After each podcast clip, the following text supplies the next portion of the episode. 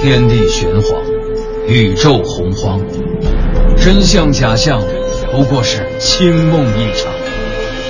夏天挺热，冬天挺凉，人生百态，无外乎喜乐、忧伤。调侃却不乱侃，戏说但不胡说。敬请收听小型对谈脱口秀，藏也藏不住，落锤开讲。本节目可能触及到黑心古玩商的利益，也可能刺激到菜鸟收藏者的神经，还请您谨慎收听。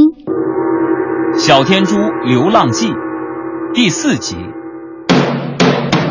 古玩行以无真假，文玩圈中造神话，明星富商人不切，冒充活佛全靠他。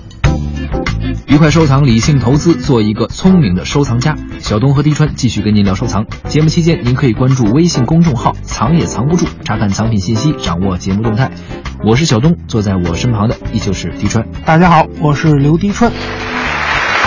咱们接着说啊，天珠怎么跟藏传佛教扯上关系了？又怎么从一线药师珠最后变成法器了？嗯，咱们说天珠和藏传佛教扯上关系，主要是纹饰，因为你看啊，我们说佛教它是一个精神层面的东西，是文化，工艺的文化显然不如纹饰的文化更、嗯离离这更近。眼天珠纹饰和纹饰背后的文化理智的形成，我个人认为啊，至少有三个方面的因素。嗯，一个是眼纹，这个主要可能是来自于战国蜻蜓眼；另外就是这个折线纹，折线纹对就是横竖的那种线哈。对，，就是横道竖道的这个线，这个很可能和一个古老民族的迁徙有关系。其实这个民族啊，我们大家都不陌生。嗯今天在四川有一个阿坝州，嗯你知道它是哪个少数民族的自治州吗？四川那边藏族和羌族嘛，啊，对，显然我说的不可能那是藏就族是啊，羌族哈，对，但是呢，咱们说的迁徙的这个民族不是羌族，而是古羌 族古。羌族嗯啊。这我还真有点了解啊。八千多年前啊，黄河流域就形成了两个强大的部落联盟，他们的领袖是什么呢？一个皇帝，一个炎帝，这咱历史书炎上黄嗯子孙都学过。哎嗯，炎帝姓姜，就是姜太公那个姜。啊，钓鱼的那 个，哎，姜太公嗯，炎帝的部落呢，以羊为他们的图腾，嗯那那会儿都讲究有这个图腾，嗯，但是呢，在逐鹿中原的这个部落战争中，炎帝和他的部落就失败了，对，他们不得不四散迁徙。逃跑呗。哎，其中有这么一支就一路向西，嗯迁徙到了这个祁连山下。嗯他们干嘛呢？以牧羊为生，嗯，他们继承了祖先的图腾，并以羊字作为了他们部落的名字。别看我只是一只羊，绿草因为我变得更香。后来呢，这一支部落就不断的发展，最终形成了一支不断影响着华夏文明历史的西部民族，也就是这个古羌族的由来。哎呦喂，你这稿子背的可挺熟的呀！哎，这用背吗？你你看，我又误会你了。我这就照着念的。人与人之间最基本的信任在哪儿啊？说好的脱口秀，你居然给抄下了。想开点，想开点，别给自己太多的束缚。束缚，任意追逐，长自尊了。别再为爱受苦。刚才啊，咱说这个古羌族以羊为图腾或者以羊为名，嗯这个没错。我们今天看这个“羌”字，还有这个“羊”字啊，两个字虽然嗯就差了一笔，但实际上在古代的时候，他们是通用的。对，你看在商周的时候啊，有一支羌族叫西羌。嗯，那后来到了汉末，到北朝五胡乱华的时候，嗯就出现我们说羌族啊，就是羌这个字。再后来到北宋的时候，有一个和北宋对峙的国家叫西夏国。对，嗯建立西夏的党项族，对又叫啊党项项羌羌嘛，嗯嗯，也是羌族的一支。是，再后来到西夏国灭亡之后嘛，嗯羌族再也没有建立过国家，没错，然后呢，这个民族就又一路南迁，对，以青藏高原东沿为线，嗯，一部分迁徙到了今天的四川的阿坝州，对啊，而最远的则到达了缅甸的克钦邦。 没错。哎，你说这个古羌族南迁，它也挺有意思啊。嗯，它整个就绕着这青藏高原的 东沿，绕着一圈儿这么走，但是它就是不爬上去。你说我就想啊，是不是这民族高原反应很很很有有？可能。哎，你这么说，嗯我觉得，你说我会不会是这古羌族的后裔啊？我也高原反应，我去趟云南，去趟大理出差，我就老犯困，你你一工作就犯困，我还饿呢，你知道吗？他们说这个去这个地方特别容易饿，就是高原反应的一种表现。你是又想吃串儿了吧？这不是老聊这羊吗？我就有点想吃羊肉串。羊是人家古羌族的图腾。是，哎，咱咱咱们接着说啊，你说这个以羊为图腾的这个古羌族，他就跑到了这个缅甸的克钦邦了，最后，对哎，然后还带出了一个什么样的东西呢？就是现在我们近些年被热炒的另外一种古株，叫邦迪克。哦，这个呢，就是古羌族，就是他到了克钦邦以后的一种猪形礼器。你说这邦迪克是不是他们就管这叫地猪是吧？对天地的地现在有天没猪，错还有地猪。其实主要是这样，原来也没有地猪，地猪就这两年才开始叫起来，因为天猪的市场价格高，所以对应出一地猪，希望邦迪克也能卖出天猪的价。那实际上呢，对于这个西藏天猪的历史，我觉得呢，我们是不太容易鉴定的。嗯，因为呢，一方面这个史料有限，对吧？最早只能推到唐，吐蕃到唐到吐蕃，那么再早是不是就已经有了？这不好说。而如果鉴定的话啊，我们其实可以类比一下，还是说战国的玛瑙珠，对吧？如果仅从玛瑙本身来看，其实很难准确的断定时间。因为玛瑙比较坚硬嘛，不易被腐蚀。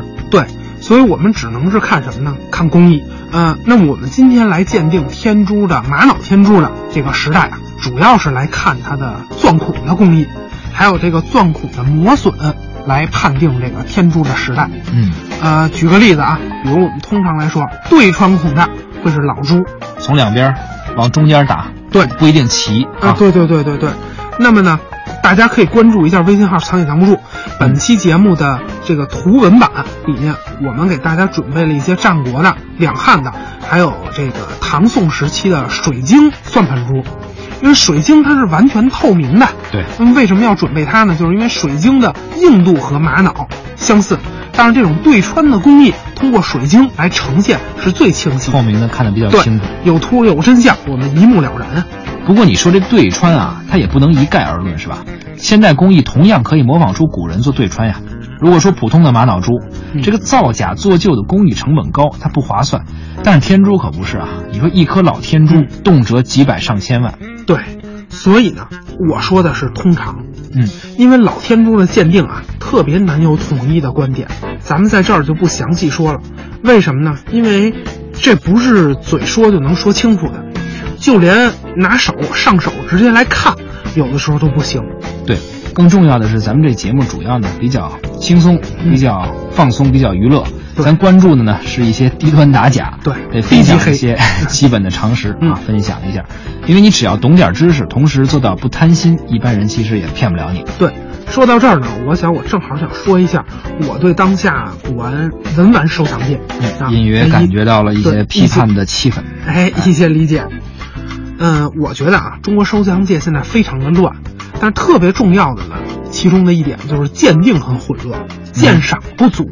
怎么讲呢？收藏界的主体应该是艺术品，艺术性是艺术品存在的基石，所以首先需要的是藏家对藏品的鉴赏，你得懂得欣赏它，你欣赏，你喜欢，然后你才能收藏。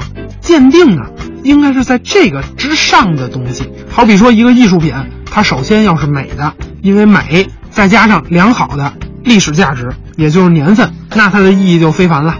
但如果要是不美啊，你光有历史价值，你说你随便地上捡一块石头，那都好几亿甚至好几十亿年的历史，你说那有用吗？当然了，鉴定的这个混乱，这就是另外一个问题了。我要说的是什么呢？就是这个鉴赏不足的现状。这块儿应该有掌声。我相信啊，现在很多听节目的朋友也在默默的给你鼓掌。你说出了一些实话，哦很多人可能会认同这种观点。哎真的吗？真的吗？当然了，听完的骂街的肯定也有啊。嗨，不过没关系，观点不同，咱们不去分辨。咱们这个节目呢，是学术的圣殿，是收藏历史的博物馆，是很严肃的。有理有据，问心无愧就好啊。哎对对对。纯是枪蛇是剑，拆穿收藏市场一百个伪概念，大话文玩世界三百种没文化。敬请收听小型收藏对谈脱口秀，《藏也藏不住之小天珠流浪记》。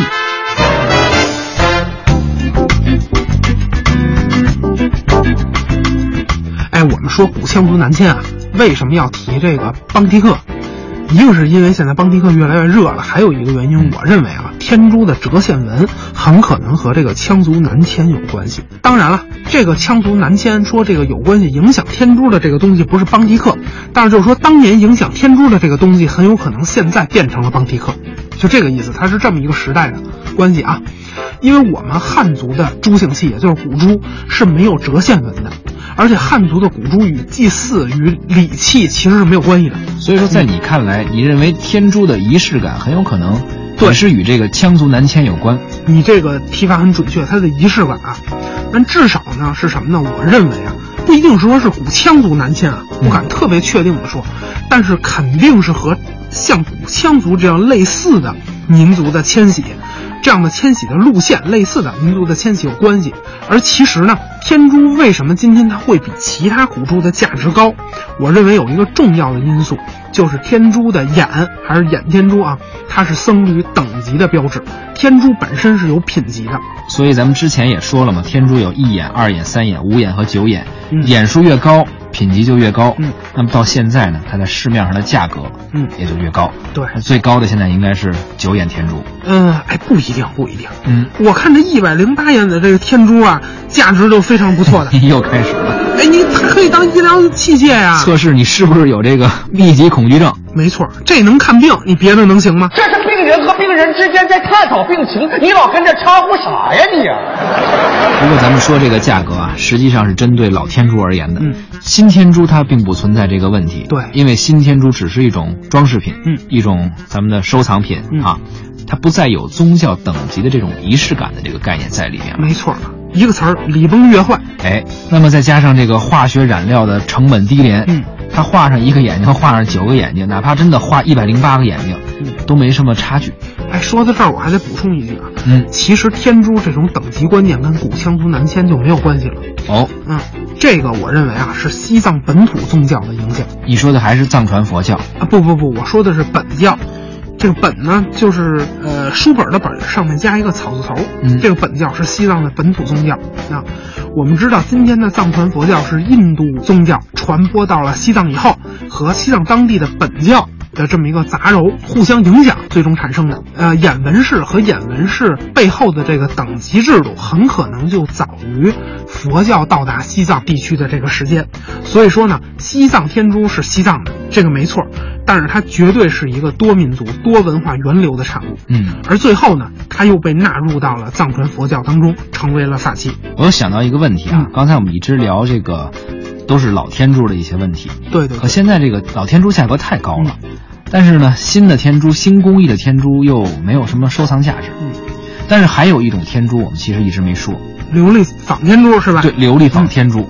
哎，既然说到这儿了，下期节目啊，我们得换一个视角，从流利的发展来聊一聊这个古玩行里的怪现象。这个价值连城的仿品，咱们说说琉璃。关于天珠呢，我们就先暂告一段落嗯，以后有机会咱们继续聊。愉快收藏，理性投资，做一个聪明的收藏家。本期节目就是这样，关注微信公众号“藏也藏不住”，查看藏品信息，掌握节目动态。您可以通过蜻蜓 FM 点播节目，还可以发送邮件至收藏二零一五 at 幺二六 .com 与我们沟通互动。藏也藏不住，下期再会。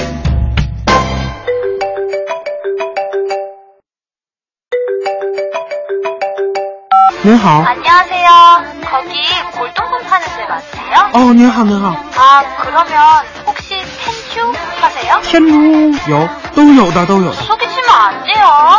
저 진짜 진짜 좋은 거 하는단 말이에요. 保真到大，good，so good，very good。 어, 조금만 싸게 해주시면 안 돼요? 네, 아, 싸게 해주세요. 优惠，very very 优惠， 알겠어요. 그러면 제가 입금해드릴게요. 发货，收钱就发货啊 감사합니다. 메이신으로 연락할게요. 안녕히 계세요. 啊，goodbye，goodbye。哎，你干嘛呢？卖天珠呢？卖出去了吗？嗯，应该是卖出去了吧？你听懂人说什么了吗？听不懂啊，但是我能感觉到，他喜欢我们中国传统文化。